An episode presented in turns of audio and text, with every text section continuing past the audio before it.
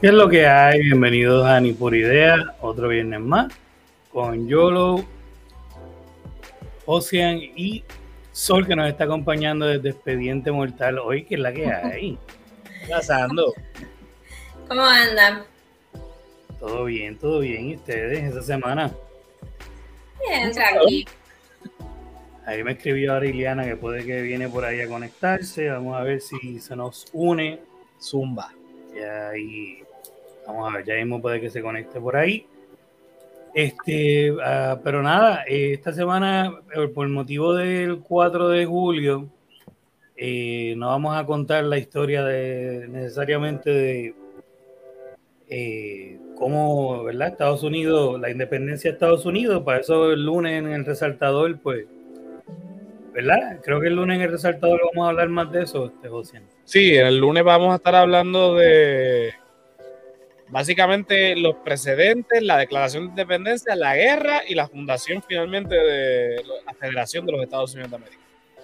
Entonces, hoy lo que, lo que tenemos es que vamos a hablar de un personaje de la guerra que es bien particular porque Benedict Arnold eh, es un individuo que se destacó primero como uno de los grandes héroes de esta guerra eh, por, la, ¿verdad? por la independencia de Estados Unidos y luego como hasta el día de hoy prácticamente el sinónimo de traición eh, en guerra, eh, ¿verdad? Por, por, los actos que cometió, vamos a hablar de, de, quién era, cómo llegó a la posición que tenía dentro del ejército en aquel tiempo y cuáles fueron estos actos de traición que, que cometió Benedict Arnold. Buenas noches, este, Héctor, que es la que hay, saludos.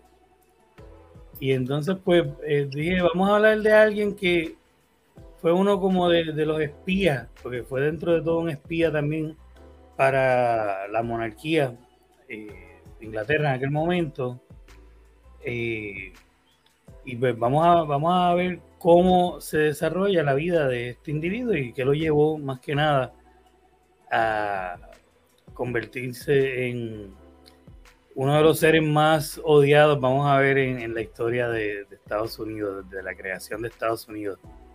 Y pues empezamos con que Benedict Arnold V nació en Norwich, Connecticut, el 14 de enero de 1741.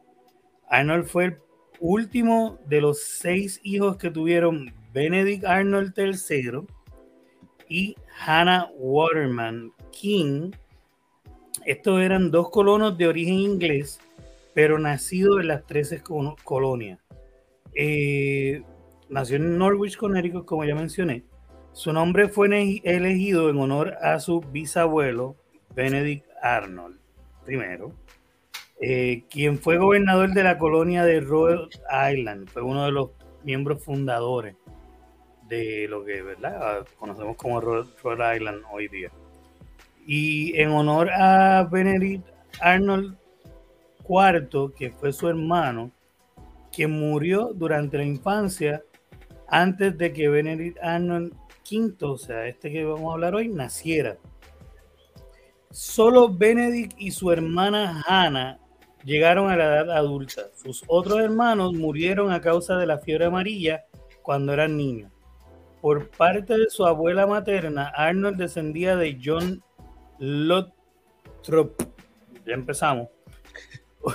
Un ancestro de al, menos, de al menos cuatro presidentes de Estados Unidos. Este, que pues prácticamente, no sé por qué se hacen este énfasis en, no, viene del, en honor a su hermano y en honor, todos se llamaban prácticamente Benedict Arnold ahí, o sea, desde el bisabuelo, el era el segundo, el otro era el tercero. Ah, pues mira, lamentablemente se murió el cuarto, pero el que viene va a ser el quinto, que fue este. Mm. Eh, lo que cabe destacar ahí es que, pues que vienen de, en aquel ambiente político donde se está separando Estados Unidos, ellos vienen de una familia de descendencia, como casi todos, prácticamente todos, vienen de descendencia del viejo mundo, nacen, es como segunda generación, primera generación, segunda generación naciendo en las colonias. Pero muchas familias eh, tenían esta división entre las lealtades. la lealtad a la nueva institución, por decir así, o sea, me dirá cómo qué, palabras mejores aplican, a, qué términos mejores aplican. Pero a, esta, este nuevo sistema que se está creando, este nuevo aire de revolución, mientras que hay mucha otra gente que está como con la certeza que la corona va a retomar control y va a someter a los insurgentes y vamos a volver a la normalidad. Mm. Como que hay uno de estos aires, hay unas familias que están más pro, pues la corona va a resolver esto, son un poco o sea, un poco gente haciendo ruido, pero no es, no es tanto de qué preocuparse. A pesar de, de, de, la creencia, la realidad es que los independentistas en esta época, o sea, estamos hablando de los 1770 por ahí, eh, eran minorías realmente. No había un sentimiento de, separación. La mayoría no tenía ningún tipo de inconveniente con todos los atropellos que estaba cometiendo la corona inglesa en ese momento. No había un sentimiento así de separación eh, que apoderara. Eran algunos que se estaban viendo afectados por sus intereses económicos y empezaron a mover esto. Eh, aquí no había nada cuestión de, de, identidad nacional, ni de lucha patriótica, ni de nada. Era una cuestión simplemente económica, eh, como que yo me sigo sintiendo inglés, pero tengo que separarme de la corona. Esa gente me está, me está jodiendo en mi bolsillo. Esa era la idea. Exacto. Exacto. Por ahí está entrando Iliana, device es un poco lento, ya me escribió ahora, esto es lento. Eh, pero prácticamente en este tiempo, por la depresión que le dio al padre de Benedict, al perder prácticamente, ¿verdad? Pues cuatro de sus seis hijos por lo mismo, fiebre amarilla, se dice que entra en una depresión bien grande, entra en alcoholismo y pasa los próximos años perdiendo el dinero que tenía la familia y se convierte como pues, trae el nombre de la familia a como a desgracia en la sociedad, pues, viniendo de un nombre tan prominente como, ¿verdad? Prácticamente los fundadores de Rhode Island, ahora ser el, nombre del vago del pueblo prácticamente. Claro. como que estaba re arriba y... Y ahora mi papá es, de momento el papá ya no tiene dinero ni para pagar el colegio eh, exclusiva donde iba eh, a los 15 ah. años Benedict. Y pues esta cosa social es una cosa que siempre ha existido y para aquel tiempo eh, pues, lo era todo. Era una cuestión de tu estatus social valía tanto y Benedict ya no pudiendo con esto, entre 15 y 16 años se enlista en la milicia que es, gratuita en aquel momento. Es una labor que él hace solamente por alejarse de la imagen de su padre y empezar un camino nuevo y desprenderse de ese mal nombre prácticamente que le, están, le está dando al apellido eh, su padre. Eh, se une a la milicia de la colonia de Connecticut. En esa condición, Arnold participó en el, en el ejército de los colonos que marchó a Albany y a Lake George para apoyar a las tropas británicas que se enfrentaban a la invasión francesa desde Canadá en la batalla del fuerte William Henry en el teatro estadounidense de la Guerra de los Siete Años. Eh, cuando en 1776 las 13, las 13 colonias proclamaron su independencia de Gran Bretaña, Arnold se unió nuevamente a la milicia de Connecticut y participó en los primeros combates contra las tropas británicas. En 1777 se le confió la jefatura de las tropas de Valle del río Hudson para evitar la penetración de las tropas británicas desde Canadá que por la vía del río podían atacar las colonias desde la península, desde Pensilvania, perdón, a Nueva York. O sea que rápido en su carrera, él empieza a ascender porque es, es buen estratega, más que nada. Ah, espérate, aquí está. Es lo que hay. Estás bien, llegaste. Todo bien. Estás bien. Pues mira, estamos hablando de Benedict Arnold. Eh, este individuo eh, estuvo en el ejército de Estados Unidos durante el tiempo de la revolución.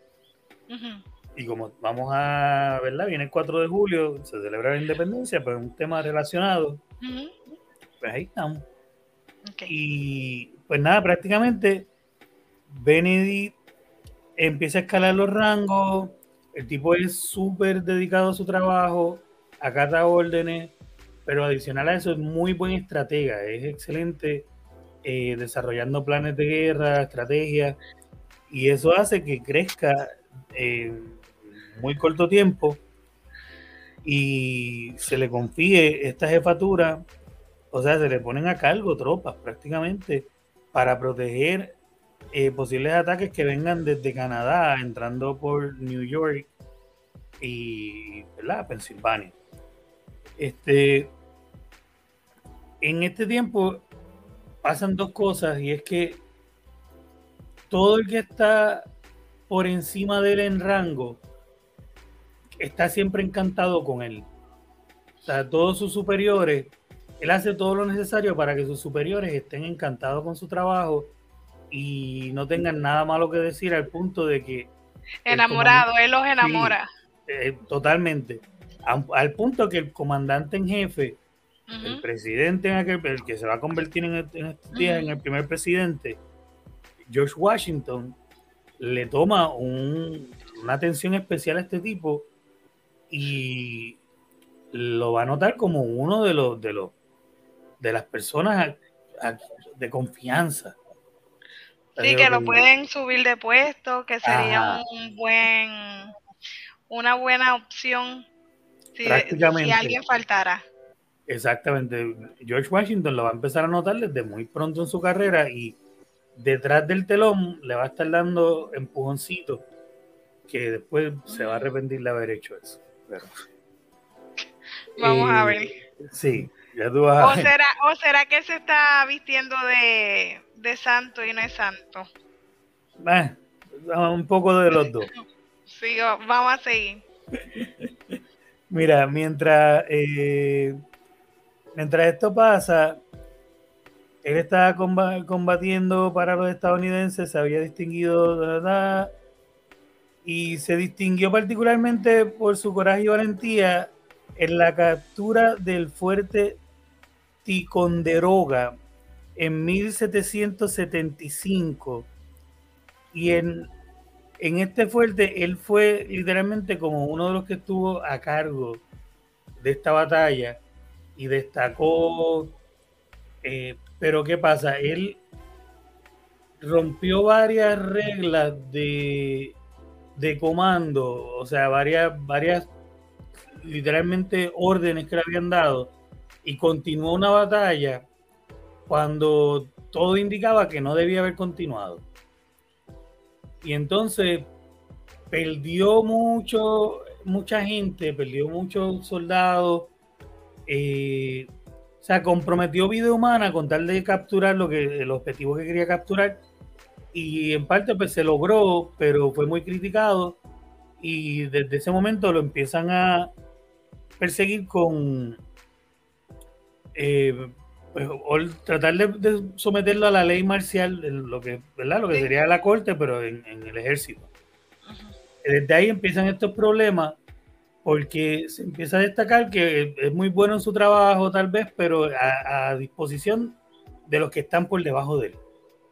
Y entonces mientras destaca por los que están por encima, todo el que está por debajo de él, prácticamente sí lo odia. Nadie quiere estar cerca bajo las órdenes de él y empiezan a haber un montón de acusaciones de lucro personal, de que este individuo, eh, de lo que se supone que son cosas para el ejército, él saca una parte y la desvía y la manda para su casa, como algunos alcaldes hoy en día.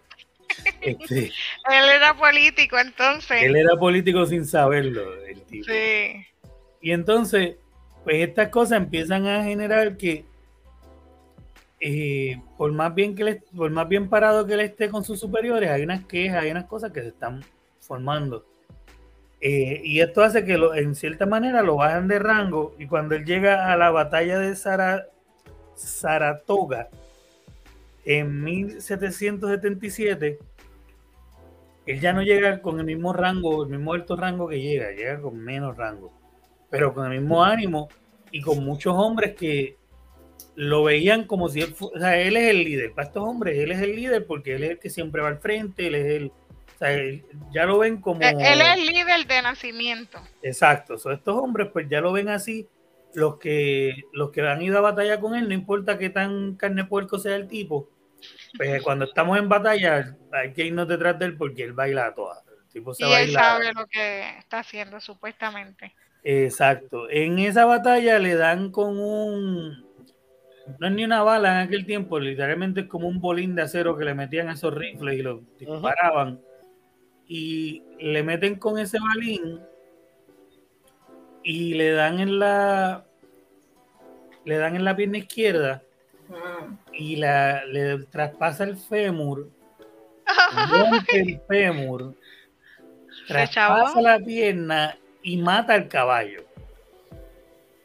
Ah, montada le pegaron. Ajá. Y mata al caballo. O sea, imagínate el, el tiro que fue. Que el, el, hueso más fuerte que tenemos en el, se lo barata. Ajá. Y pasa todavía con tanta fuerza que entra el caballo y mata al caballo. Wow. Ay, yo estuviera retorciéndome. Ajá. Y eso se tarda mucho tiempo en, en, en poder, si se puede. Nunca caminó igual. No.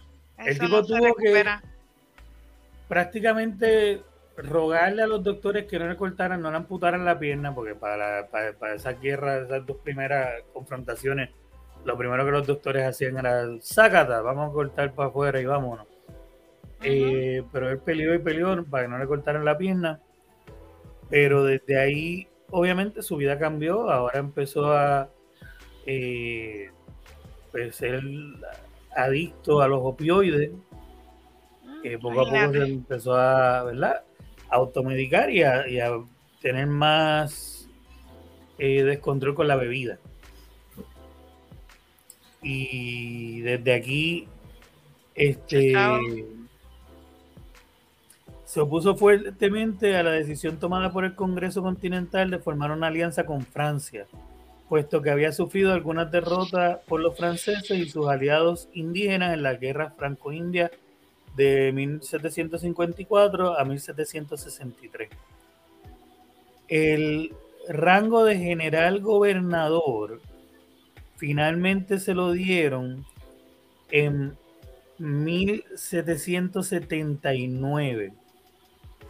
Eh, se le confió la jefatura del fuerte estadounidense de West Point. Entonces, aquí es que están, aquí están pasando un par de cosas este, después de lo que pasa con la pierna, él pasa por varios incidentes y, ok, pero tenemos aquí a Meliri. Ah, ¿dónde se compra esa arma? Dice Meliri. En 1770. Exacto, eso. o en la tienda de no sé, Rick, me parece falso. y vas a la tienda esa de Pawn Shop de, History Channel, pues ahí deben tener una de esas viejas. Este. Pero, pues básicamente, mira, aquí tenemos una foto de Don Benedict. Este, tiene una cara de mamá más grande. Voy a decir yo ahora, tiene cara de mamá. ¿Verdad? Tiene cara como de Kiko en el Chavo del 8. Mi panzoncito. sí, ¿verdad? Como que ejercicio no Bueno, a lo mejor ahí ya tiene la pierna mala, no sé. Este. Pues, ¿qué pasa? Que. ¿Y esa mano? Es, que era, eso era algo como de la época. Eso era como. De la época. Soy un caballero, te reto en duelo. Nada. Eh, ok él ya tiene este descontento con el gobierno desde este momento. Cuando él empieza esto, él primero a los 15 se une a esta milicia pelea inclusive con el gobierno británico, cuando el gobierno británico todavía estaba a cargo, peleando contra eh, otros invasores. Se establece como un comerciante al principio de su vida y no le iba mal. Cuando empieza la guerra contra el gobierno británico, eh, entonces pues él toma su lado, se va a luchar, esto es de gratis, él se está financiando él mismo y toda esta guerra, él dice, en este punto de mi vida, estoy cerca, ya estoy en mis 30, no tengo nada de dinero, estoy lastimado, eh, no tengo nada que enseñar, y literalmente esto no me ha dejado nada, y ya él tenía como una desilusión, porque ahora inclusive que sí se supone que hicieron dinero, ni siquiera le estaban pagando. Y entonces todo esto le viene trabajando el opio, alcohol. Eh, pero con todo y con esto, pues él viene y se va con su nuevo rango de general gobernador, que era algo que él sí quería hace tiempo, y que algo que le molestó mucho también fue que cuando él estaba en lista y se supone que él fuera el próximo para que lo ascendieran. Me pusieron a otro, no me digas. No le pusieron a otro, le pusieron a los próximos cinco que estaban por debajo de él. Oh. A todos les dieron el rango. Es que esos eran primos del que era más alto que él. Posiblemente, algo así de fácil. O no, tenían adicción a los opioides. Sí, no, y entonces eh, él se está escribiendo cartas con Washington porque eh, tenían una comunicación, una comunicación así de, de amistad. De, sí, por lo menos no, no tan amistad, pero más tan cercana que podían. Y Washington le dice, mira, no, yo intercedí y todo lo demás, pero simplemente son órdenes. O sea, tú te has hecho unos enemigos también que están arriba, que yo no, o sea, yo no puedo hacer más nada, pero yo estoy ahí por ti tan pronto se pueda. Yo te acomodo. Ajá, y eventualmente pues así fue. Y literalmente fue un acomodo de, de Washington cuando por fin se le da que le den ese título y que le den el control de del fuerte en West Point, en Nueva York, eh, que es un punto estratégico que controla el acceso desde la costa atlántica hacia el interior de la colonia de New York, Nueva York. No obstante, para esas fechas, Arnold no había tenido conflictos con sus superiores, habiendo Ok, espérate, perdón, me perdí aquí. Habiendo perdido el apoyo del Congreso Continental y de los militares estadounidenses, ya que le debían cierta cantidad de dinero por pagos atrasados, fue además acusado formalmente de corrupción y eh, también sufrió una gran presión por parte de su esposa, recién esposa, que esto es algo que tengo que explicar, eh, cuando él empieza en West Point, eh, conoce una muchacha de 18 años. Y esta muchacha, que es lo que él le gustaba, las nenas así de 18, 17. Y él estaba en sus 30. Él estaba en sus 30. Pero como a él siempre le gustaron jóvenes, pues eh, aunque fuera más viejo, él quería que se, siguiera. No, no, en esta época. No, no, lo justifico, pero. Sí, no, pero él, ah, eso es lo que yo y Él, la nena de 17, 18, la nena tenía 18 años eh, y se llamaba Peggy Chippen. Y por alguna razón este tipo, que era muy patriota estadounidense, le gustaba cortejar jovencitas, mayormente de familias que simpatizaban con, con los británicos, por alguna razón. Y hay un montón de cartas de él donde aparece escribiendo la misma carta a diferentes mujeres, no era muy creativo que digamos. Y las cortejaba, las cortejaba todas con la misma carta. La, escribía, la escribía una vez y después pues usaba esa misma carta y la escribía de nuevo, y la escribía de nuevo y se la enviaba. Le cambiaba el nombre nada más. Ajá, prácticamente. Querida Peggy, querida Susie. Ah, sí. Ese era el trip de él. Y entonces cuando fueron recopilando cartas luego, se dieron cuenta de que ese era su modo operandi con las Evas en aquel tiempo, según él. Sabrá Dios si lo de las estrategias militares y la inteligencia que él tenía era de los que venían de abajo, porque si no tenía... era un copiete de los demás y era ahí... Porque si no tenía este iniciativa propia para una carta. Exacto. Y entonces, pues, él conoce a esta muchacha y dice, wow, ella es la que me gusta. Con el papá... Sí, no, es la... Y quedó flechado y dice, no, con ella es que es, con ella es que es ya para esta fecha, él tiene la pierna embaratada, casi no puede caminar. Le dieron otro tiro en la misma pierna. Oh. Este, esa pierna ya no vale para nada. Ya, tenía que estar con bastón. Sí, ¿no? Dificultades para caminar, ya montar a caballo es casi una, una hazaña.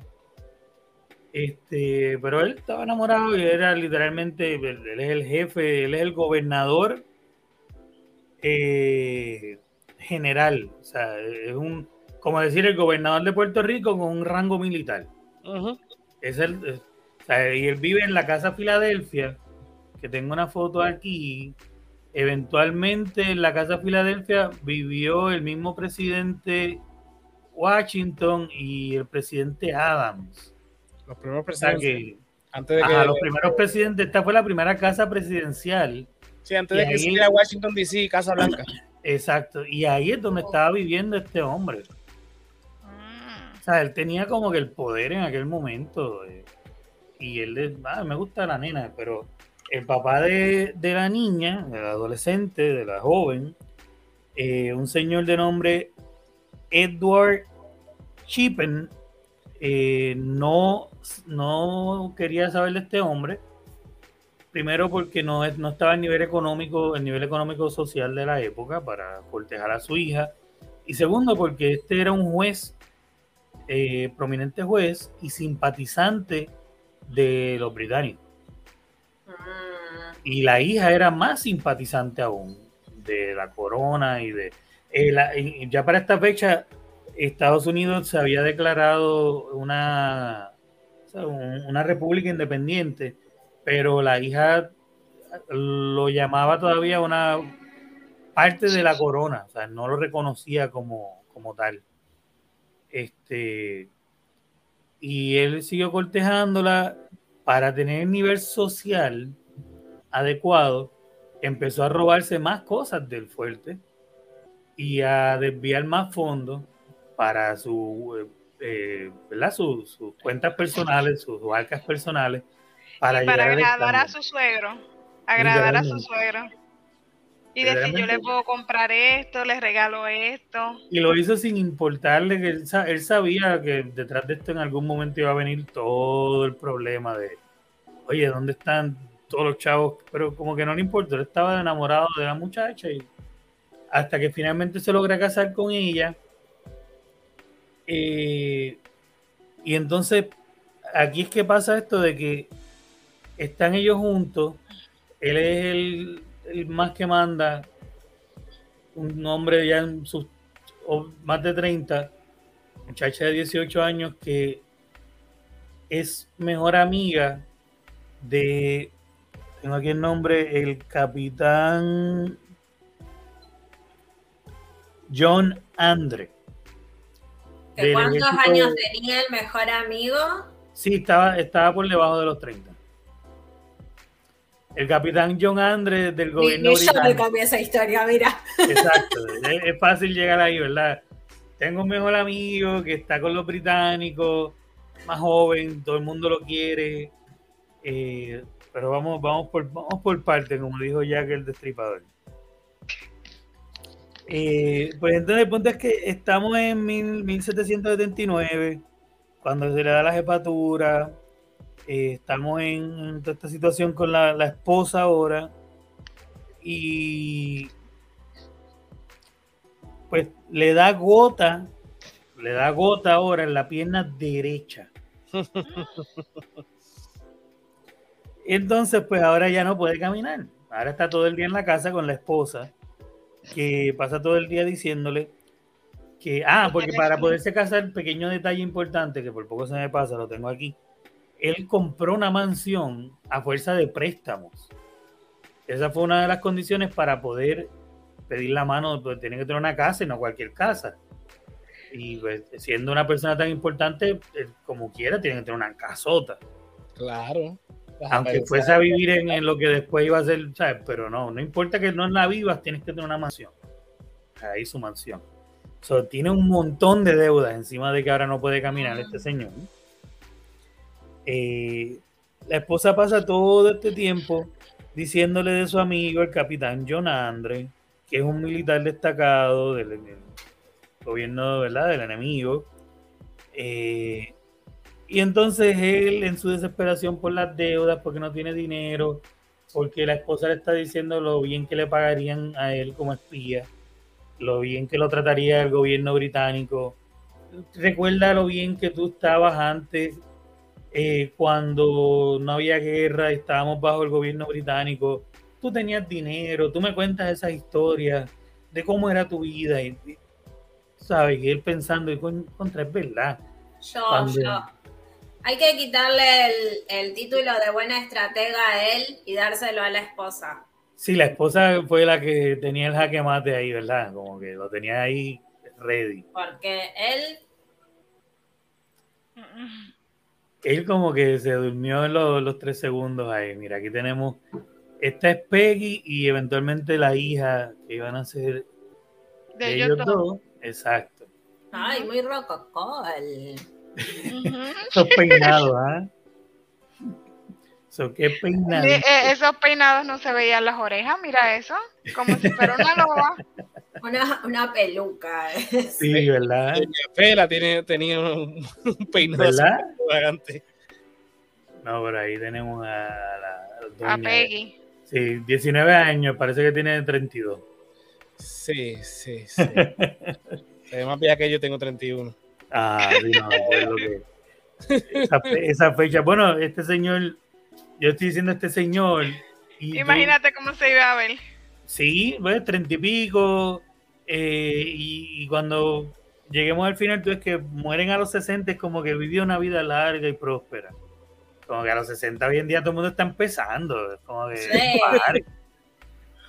Pero, pues al final, eh, después de todo esto, en septiembre de 1780, habiéndose ya dañado sus relaciones con eh, los independentistas estadounidenses, Arnold tramó su plan, que de funcionar hubiese otorgado el control del valle del río Hudson a las fuerzas británicas y hubiese ayudado a que éstas dividieran las 13 colonias por la mitad.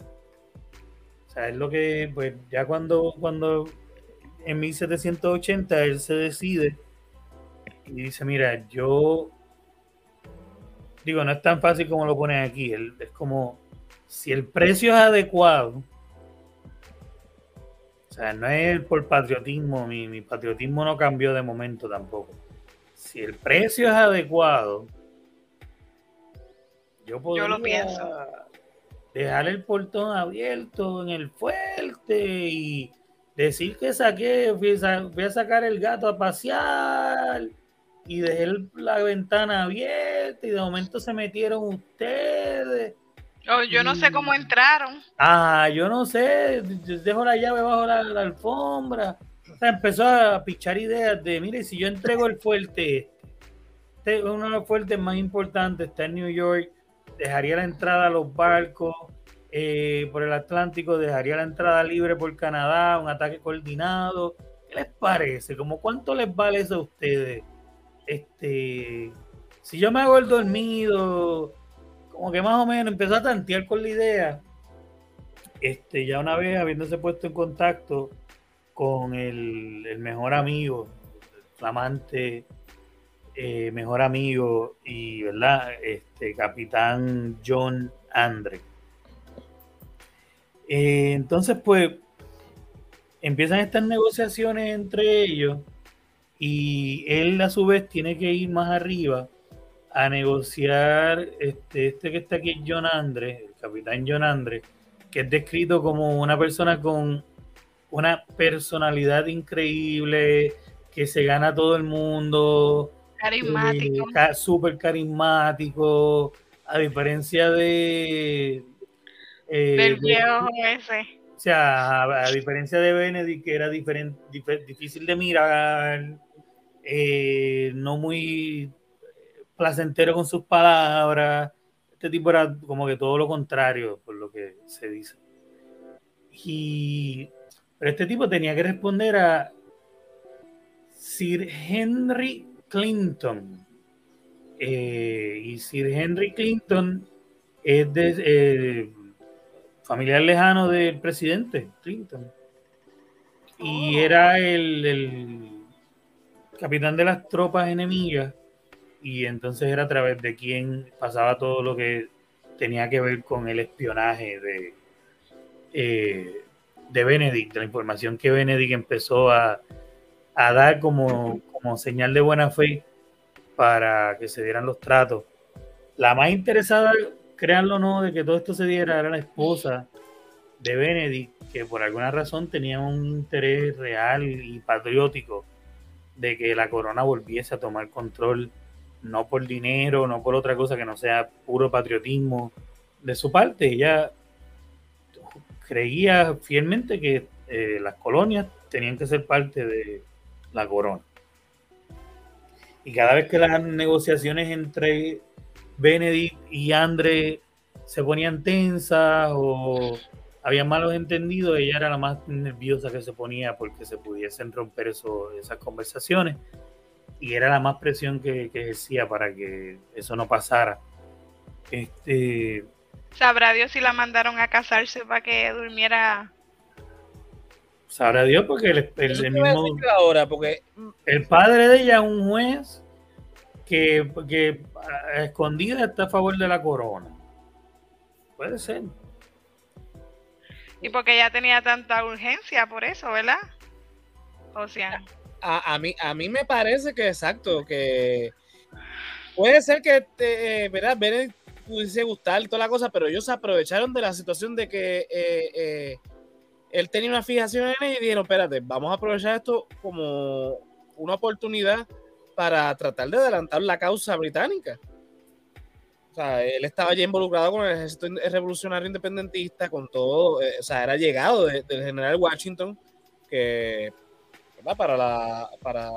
Ya para esta fecha era el presidente Washington, ¿sabes? Que era una ventaja. Eh, todavía, eh, ¿En el 80 todavía? Sí, no, porque en este entonces no existe la figura del presidente. En este entonces existe lo que se llama los artículos de la Confederación, que más a detalle hablaremos el lunes. Okay. Pero no existe la Federación de los Estados Unidos. Por lo tanto, la figura del presidente no existe. Eh, lo que existe son los artículos de la Confederación en la cuales existían 13 naciones independientes, libres y soberanas. Okay, pero no existía la figura del presidente porque ellos temían que se replicara otra vez la, figura del rey. A lo que quiero a lo que quiero ir con esto es que, Jorge Washington, que todavía, que eventualmente se convierte en, el primer presidente de la federación, eh, era una, imagen, o sea, era un personaje que para la corona británica era un terrorista. Era un tipo que servía al, rey este George, precisamente. Ajá, rey eh, y de repente lo, traicionaron. O sea, entonces este, eh, era un tipo que, para ellos era, era un aliado y que ahora es un terrorista. Eso que, no sé, yo a mí, a mí me está que, que la sangana esta lo que hizo fue engatusar al, al pobre Benedict y engañarlo. Sí, porque él, estaba tan enamorado, tan esta es la que es y, era un mujeriego, o sea, que no era un tipo que, que, ah, no, es que no había conocido el amor, el tipo ya se había casado una vez anteriormente, eh, que eso también fue una desilusión, que su mujer murió cuando él estaba en la en el fuerte que le dieron el primer tiro. Ajá. Pues él no pudo ir a, la, a, atender lo de la muerte de su mujer porque él estaba en ese fuerte y le habían dado un tiro, no iba a poder moverse ni llegar ni So, o sea, era un tipo que había corrido, había, había estado con mujeres. Cuando vio a esta, dijo, no, esta es la que es, esta es la que es. Y el papá dijo que no, y el que sí. Y el papá le dijo, tienes que tener chavo, y buscó chavo robándoselo, pero no buscó. Eso si no le hubiera dicho que no, yo le hubiera puesto tantas trabas, no hubiera estado tan emperrado en casarse. Sí, literal. Eh, meterse ah, en, préstamos Yo siento que él lo usaron. Sí, Porque primero dijeron, tienes que darle todo lo que necesita mi hija, todos los estándares que tiene mi hija. Después que veamos que tú gastes ese dinero, vamos a ver si tú estás con mi hija o no. Y entonces ahí lo que dijo Joselito. El tipo lo sorprendió y dijo, este tipo eh, cumplió con todas las demandas que yo le puse. Nieta, no, ahora, no podemos echar para atrás. Y es como que, espérate, esta es la oportunidad. Ahora lo puedo usar. Claro. Exactamente. Así lo veo yo, no sé. Si fuese de no, pero eso es lo que, eso es lo que No, no, y, y, yo también lo, lo, vi así. Hay un solo detalle que me hizo como que pensar que tal vez Melaya está un poco bien loca para el carajo, pero vamos a llegar rapidito ahí. Un solo detalle nada más, pero por lo demás yo pienso igual. Por un solo detalle tú piensas que estaba loca. Un solo detalle, vamos a llegar como que ya mismito aquí, mira. Él eh, le dan el fuerte, eh, ya se decidió, habló con el capitán John Andre, Andre contacta con Clinton y entonces pues Clinton le ofrece cambiar de bando y le dice, mira, si tú me entregas el fuerte, yo te voy a dar este 200, 200 libras, que era el, equivalente a eh, estaba set de por vida. O sea, era un montón, eran creo que 300, no, sé si era 30 o 300, a lo mejor me estoy comiendo un cero alterando un cero, pero era un montón de, dólares de hoy en día. Como que se salvaba con eso. Sí, tú me entregas el fuerte y yo quiero 3.000 hombres en ese fuerte. Cuando yo ocupe el fuerte, yo lo ocupe con 3.000 hombres adentro, que, se, que yo lo rinda. ¿Sabes? Y entonces tu labor es que hasta que cuadremos esa entrega del fuerte, tú lo debilites, tú lo hagas lo más accesible posible para que cuando ese día llegue, cuando lo cuadremos, pues estemos ready. Si tú logras eso, esa es la recompensa. Y obviamente eres, vas a estar totalmente cubierto por el gobierno británico, eh, amnistía completa, este, para ti y tu familia, y vas a tener una pensión. Tú sabes, vas a estar set. Y él sí sabía, y era bien sabido que eh, todo el que había traicionado la corona y volvía a la corona después de que se había ido con el gobierno americano, la corona lo perdonaba, porque el punto era, no hay problema si vuelves, te comieron el cerebro, pero mira, vuelve con nosotros. Y, por esa parte él estaba tranquilo, pero le preocupaba más que nada, me tienen que dar ese dinero, yo tengo que pagar mis deudas y, pues quiero estar ready, ya no quiero volver a tener que, eh, no tengo que, no quiero depender de la, vivir de la incertidumbre de la guerra. Ya él estaba apestado de la guerra, toda mi, mi vida ha sido guerra.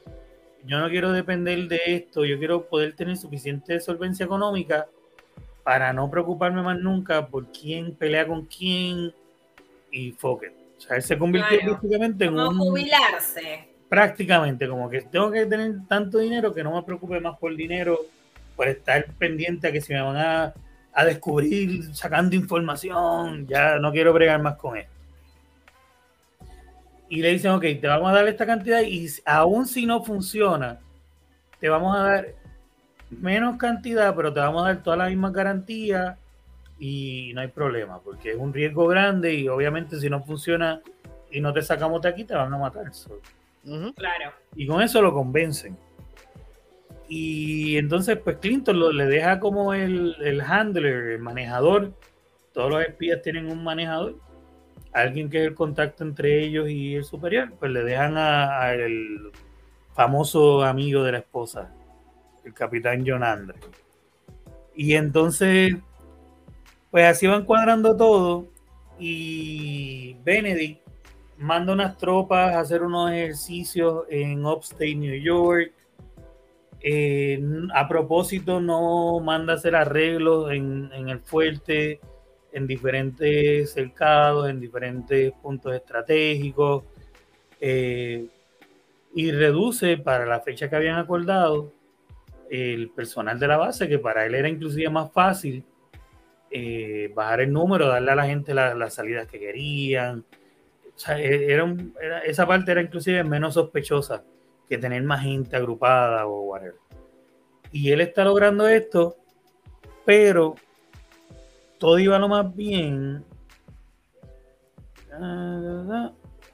Cuando el complot se descubrió, ok, el, el complot se descubrió cuando en septiembre de 1780, Andre, el capitán, fue descubierto por milicianos estadounidenses mientras huía de vuelta a las filas británicas. Había cruzado filas a la parte de Estados Unidos para sostener una reunión con Benedict y de regreso fue capturado. Y aunque no llevaba uniforme y qué sé yo, sí llevaba, eh, tengo aquí escrito, en poder de Andrés se hallaban papeles que demostraban la traición de Benedict Arnold y esto se difundió pronto a los jefes de ejército continental. Arnold huyó al lado británico apenas supo de la captura de Andre, quien fue ahorcado como espía poco después.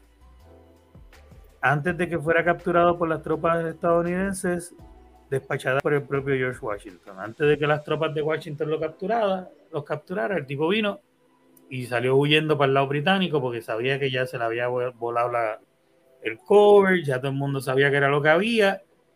Eh, aquí pasan varias cosas. Lo primero es que a, el capitán Andre, cuando se, dice que cuando lo fueron a ahorcar, en el tiempo que lo tuvieron, en el poco tiempo, el tipo era tan y tan cool. Elocuente. Ajá, el tipo cayó tan y tan bien que hasta, hasta uno de los guardias este, se le aguaron los ojos cuando se enteró que, la, que la, lo iban a ahorcar. como que las películas que. Bueno. Ajá, era tan bueno que. Bueno, eso dicen, no sé. No lo conocí. Eh, cuando atrapan a. ¿Verdad? Cuando están detrás de Benedict, que Benedict huye y llega al otro lado, Benedict le envía una carta a Washington donde le dice: Mira, mi esposa no sabía nada mi esposa no tenía nada que ver. Eh, todo esto es mi responsabilidad. Yo lo admito. Whatever. Y entonces, ya él había preacordado con la esposa que si algo así pasaba, el trabajo de la esposa era tratar de distraer a Washington lo más posible cuando la fuera a interrogar para darle tiempo a Heroin. Y él iba a hacer eso para que ella la dejaran libre y la devolvieran con su familia. Y eso hizo ella, al punto de que entre las cosas que hizo, eh, dijo de momento, se inventó que estaba teniendo una alucinación donde tenía una plancha caliente en su cabeza. Y que quien único le podía quitar la plancha caliente de su cabeza era Washington. Washington. Así que hasta que Washington no fue literalmente a donde ella. Y pobre Washington, me lo imagino mirándolos a. ¿Qué hago? La, cabeza. La cabeza, pero tiene un carajo. Yo soy el, yo, soy el líder de, de, verdad. Y ella, ay, gracias. lo hizo perder el tiempo como mejor pudo para eso mismo, darle tiempo a que, a que Benedict llegara tras Lidia británica. Poco después de que ella la devolvieron con su padre, eh, ella hizo los arreglos con el capitán, eh, no tengo el nombre del otro, pero hizo arreglos con otro capitán para que la devolvieran con su esposo, con su maridito, al otro lado de la fila británica. O sea, que ya aquí, que ya estaba libre de todo, por eso es que yo digo que ahí como que hay algo que está un poquito. Eh, ella, ella, ella tiene muchos contactos. Sí, ella tiene muchos amiguitos, ¿verdad? Sí. Buenos amigos. Tiene muchos buenos amigos en la corona. que, para ese tiempo eso había que tener pala. O... Es que el papá de ella era juez. Sí, pero como quiera, aún así Pon la foto de nuevo de ella, la, el retrato de ella. Sí, sí, ponla otra vez, verla. vamos, a ver, vamos a ver aquí dónde está mi amiga. Mira aquí. Déjame estudiarla. Digamos que en ese entonces eh, la tipa estaba bien buena. Ajá, eso era un, 9. Bueno, ella está sexy porque mira ese escote que tiene en esa, en esa. Imagínate cuando se para con ese traje y ese lacito. No, ese, ese escote y se le ve un tobillo para aquel tiempo, eso era pecado. Sí.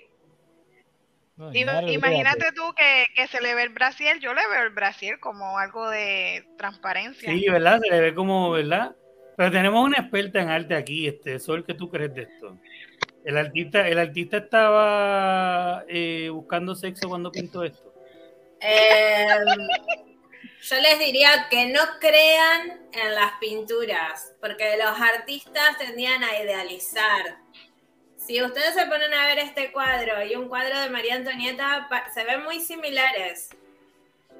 Sí, casi todos los de esa época son, son todos iguales. Mm, y no sé, yo no, mm, yo no quiero un cuadro, a mí que me traigan una foto. o sea, ¿tú crees que no, no, le, no le pintaron más busto porque no le dieron propina? Ah, puede ser, puede ser. O quizás eh, la carita esa tan idealizada, tan parecida a la de la niñita de al lado y qué sé yo, quizás el artista tendía a, embellecer a las personas. Vos pensás que vivís de eso. Exacto, tiene que hacerlo bien para que vuelvan. Eh, yo he visto retratos y, por ahí no se parece mucho al, rey retratado en, el, en la pintura. Totalmente. Saludos a Yaida, está por ahí conectada. Pero es verdad, esa, esos retratos de los reyes, eh, yo admiro a los sinceros, como, bueno, será sincero, como cuál es Henry, el, el que es gordo. Ah, eh, sí, Enrique VIII. El, el, 8, exacto, el octavo. Bueno, a él le metieron una mujer por un retrato y cuando él llega dice, pero esto no es lo que a mí me mostraron, la que ustedes me dieron tiene cara de caballo. Dice, el retrato no era así. Y eso que no está en estos tiempos con los filtros. Claro, Exacto, con los filtros. las mejillas con corazoncito. Un arco iris atrás. Ay, Dios mío. Nos fuimos, nos fuimos. Bueno, el punto es que la, la, tipa tenía más contacto que la guía telefónica. Sí, porque de momento la devuelven a su papá y cuando ella hizo que esté a salvo, Fugutu se fue para el lado británico con su esposito Tranquila. Sí, sí, sí. Una vez a salvo, Arnold dirigió las fuerzas británicas en Nueva York. O sea, que una vez está allá, él coge y le dan unas tropas británicas y él se pone a atacar al ejército que él mismo dirigía. Ah. Bueno, ya sabía cuál darle. Mira, a este no le enseñé a disparar bien. Aquel. Exacto. ya sabía el punto débil de ellos. Exactamente, por ahí. Sí, el tipo que le hacía las estrategias, que es lo que hay, Ángel, buenas noches, saludos. El tipo que le, que le hacía las estrategias, de momento se va con el enemigo y mira si es, o sea, no, no es una intención real de, de eh, lo hago por patriotismo ni nada, no. viene para acá, me van a pagar por irme a pelear, va, vamos, chavos, dinero. Y empezó a irse tiene el micrófono en mute, ¿sabes? Este, por si acaso.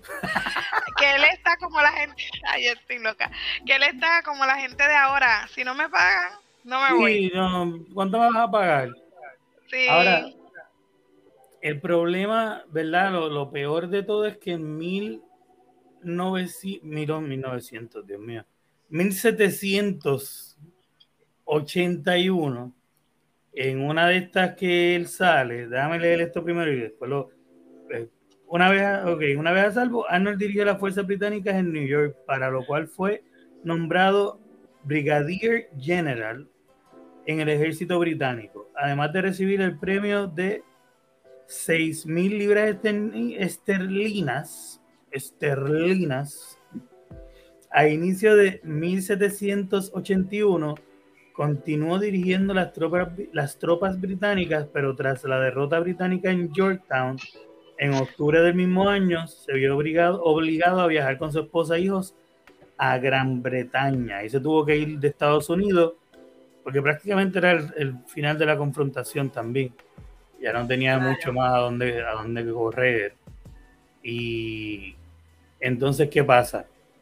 Que en este conflicto, cuando este conflicto empieza, él llega atacando por barco y llegan a esta área en que se llama Groton y empiezan a atacar por barco este fuerte y lo logran reducir, pero él decide dar la orden de seguir atacando y sigue atacando y sigue atacando y reduce los sembradíos, las reservas de eh, literalmente todo, donde tienen guardados los cultivos, ah. los edificios, todo.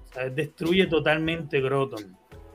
Al punto de que se, eh, se lleva reprimendas hasta de los mismos generales británicos. Porque pues, es un abuso. Literalmente eh, se le conoce entre otros, otros nombres como la masacre de Groton. Este, porque va más allá de cualquier ataque militar necesario. Claro. Eh, y hay una, esta es una placa en memoria a donde fue el ataque. Este, y pues fue el último acto del hombre considerado uno de los más cobardes en estos tiempos y tal vez en toda la historia de, de lo que es la milicia de Estados Unidos. Mm. Este,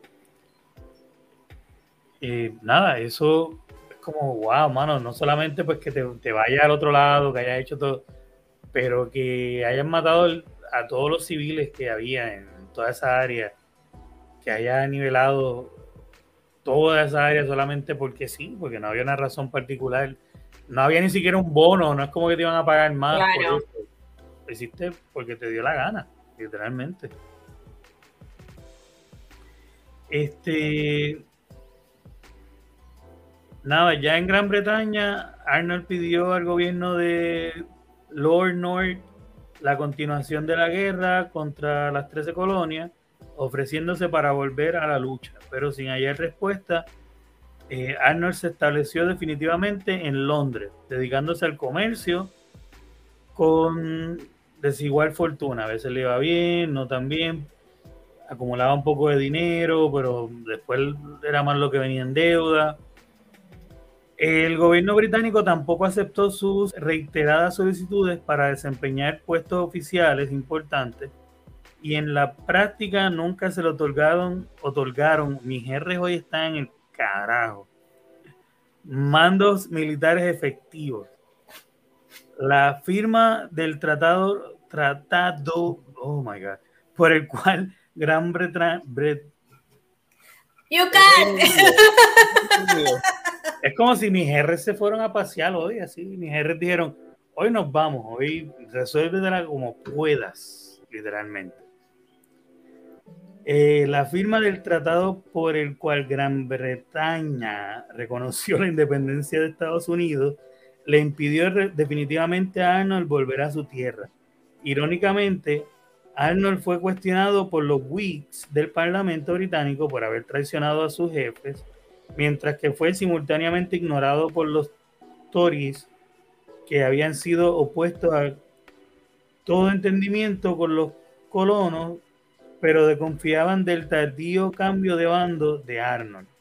Arnold murió en Londres en 1801 su nombre es sinónimo de traición en los Estados Unidos hasta el día de hoy. Y por último tengo aquí antes de volver a la polémica de su traición se ha debatido desde hace años por historiadores ingleses y estadounidenses, mientras que los estadounidenses tildan de traidor a Arnold, a su vez, los historiadores británicos señalan que fueron los colonos estadounidenses quienes traicionaron a su rey y que Arnold fue un gran patriota inglés. Claro, depende de donde tú le estés, es lo que decía ahorita, para el rey Jorge, George Washington era un terrorista.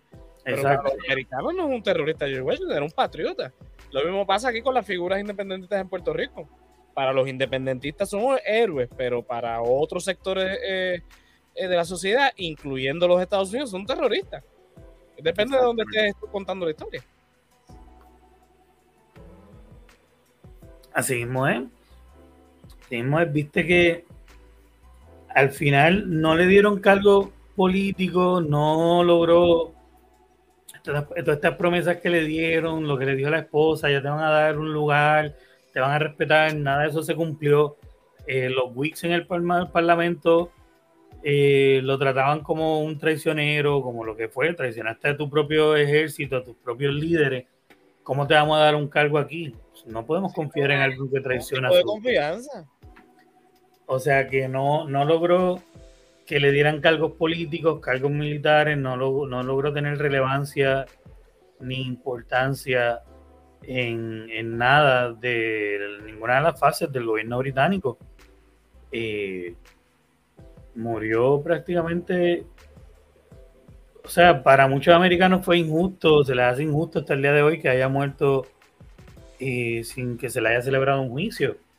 Literalmente cuando, cuando llega este fin del conflicto, eh, a él se le permite libremente que se monte en un barco y se regrese a, con, con su familia a Gran Bretaña.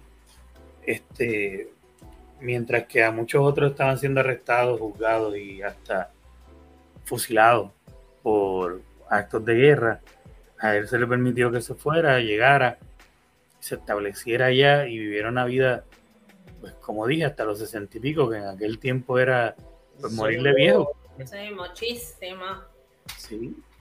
Aquí tenemos uno de los pocos monumentos que hay a la parte de heroica de Arnold, y es literalmente el monumento a las botas de Arnold. Y esta es la, la bota que atravesó la bala, que le dio el caballo, que la madre que lo ah. parió. Y lo que está destacando es el soldado. No tiene nombre de él, ninguna de los de los de los monumentos, que hablan de alguna hazaña que él haya hecho en una batalla, ninguno tiene el nombre de él. Eh, tú sabes que es él solamente por los detalles en las escrituras de las placas. Esta, por ejemplo, que menciona, ¿verdad? Pues lo del detalle tan curioso de, de lo que pasó y de lo bravo que fue el al seguir el ataque cuando eran menos y todo lo demás. Eh, y así mismo hay uno que otra placa, pero son bien pocas de, todos los héroes que hay. Pues obviamente este es el menos eh, conmemoraciones que tiene. Eh, y como dije, ninguna tiene nombre, por razones obvias. Ahora está muy, como se usa mucho lo de mm, la cancelación. Exacto. Pero veo que existía desde antes. Desde antes, en el caso de él es como, él era como, como Voldemort. Claro, no, no, no, no, hombre. Este, hablando de... No había que mencionarlo. Sí, hablando de la cancelación, cuando alrededor de 60 años después, eh, Jefferson Davis, el líder de la Confederación en la guerra de norte contra el sur de Estados Unidos, cuando él fallece, aquí hay una caricatura del, del periódico de la época celebrando supuestamente como Satanás y Benedict eh, reciben a Jefferson Davis en el infierno mm. porque pues veían a Jefferson Davis como otro traidor, otro, traidor más. Él básicamente le, declaró la, la, eh, declaró el sur independiente de los Estados, de los Estados Unidos. Exacto. Entonces, pues veían el, el tipo de traición equivalente a la de Benedict, este, ¿verdad? Por, por el peso de, de, de lo grande que, que, el país veía estos dos personajes, la traición que le habían, ¿verdad? que le habían hecho el país. Y aquí está una caricatura donde revive la imagen de Benedict para recibir en el infierno a Jefferson, Jefferson, Jefferson, Dios mío, de verdad es un problema de mi cerebro. Jefferson Davis, que acababa de llegar al, al infierno ahí donde su señor padre, según lo que la, la caricatura es. Curioso la forma en que, dibujaron a, Jefferson Davis. Sí, porque se dice que en sus últimos días estaba tratando de escapar vestido de mujer para no ser reconocido.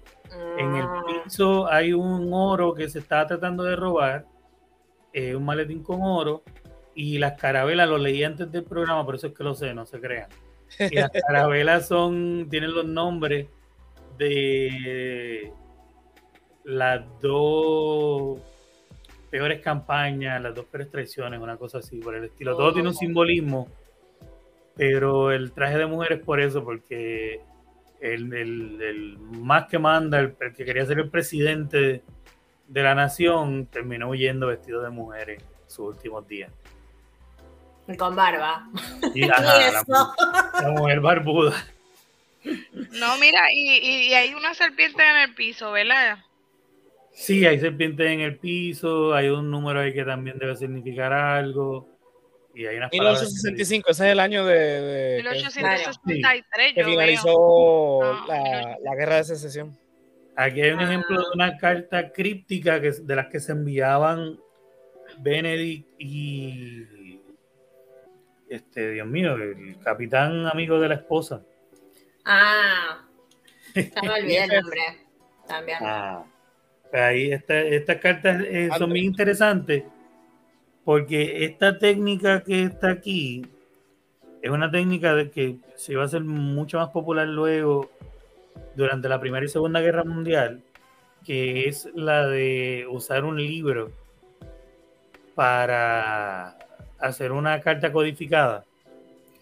Ah. Y eh, él usó este método con John Andre, con el capitán John Andre, durante bastante tiempo para enviarse comunicación de mira, este, hice estas preparaciones en el fuerte, hice esto, mandé, ok, pues mira, vamos a...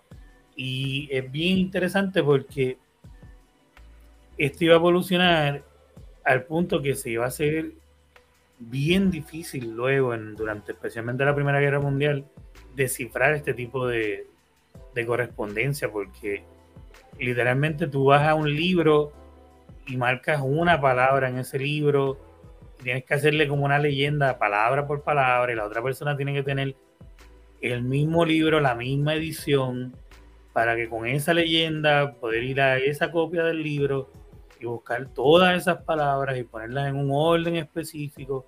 O sea que era una cantidad de trabajo bien grande para un mensaje bien pequeño. Ahora nosotros, Alexa, envía no jodas más, no jodas más, y ya, o sea, antes era un problema enviar un mensaje críptico. Este, pues nada, prácticamente ese es el tema de hoy, esa es la vida de Benedict Arnold y cómo pasó de literalmente ser uno de los favoritos de, de Jorge Washington a uno de los más odiados en la historia de Estados Unidos. Así que Interesante, no, no conocía esta historia yo. Ni yo tampoco. Muy bien. Pues, hermano, no sé, ese, fue el episodio de hoy. Espero que les haya gustado. Quería traer algo.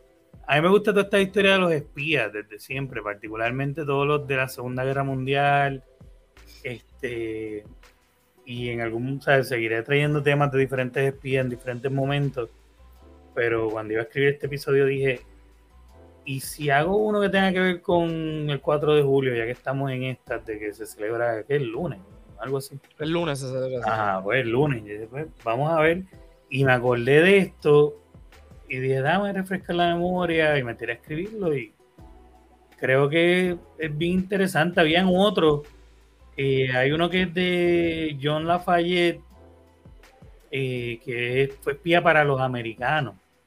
Y es bien interesante también que a lo mejor en algún otro momento lo cubra, o a lo mejor en algún otro momento haga uno como de resumiendo dos o tres espías eh, y sus trabajos, porque cuando vas a buscar información como que no no sé, como que a veces no encuentro tanto como para como este. Y porque eran espías.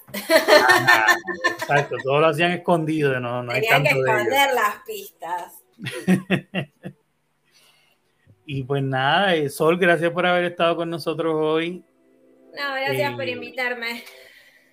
Gracias por habernos acompañado. Mañana estás en Nipura, en Nipura, estás en Expediente Mortal Aquí tienes donde te pueden conseguir. ¿Y de qué vamos a estar hablando mañana en Expediente Mortal? De gatitos. Vamos a estar hablando de gatos. De gatos, de, de lo mágico que son los gatos. Muy bien. Vas a tener que como varios, varios cuentos, ¿no? Vamos a tener varias historias, varias leyendas. Sí, mitologías sobre gatos. Eso va a estar interesante. Yo que tengo tres que me estuvieron acá soplando. ya saben que son mañana a las 9 por este mismo canal en vivo y después por donde quiera que escuchen podcast, igual que ni por idea siempre a las 9 en vivo y después donde quiera que escuchen podcast. Recuerden suscribirse, darle like, eh, compartir, todas esas cosas que son lo que nos ayuda a seguir creciendo, a seguir creando eh, contenido. Este, y pues nada, Iliana, ¿a ti dónde te pueden conseguir? En Caótica PR en Instagram. Ahí me pueden conseguir. Muy bien, y Josian. A mí en todas las redes sociales como José Antonio RO91 y los lunes en vivo en el Resaltador de la Realidad, eh, hablando de temas de política, y los jueves en el Resaltador Geek hablando sobre temas geeks. Ahí estamos, los jueves.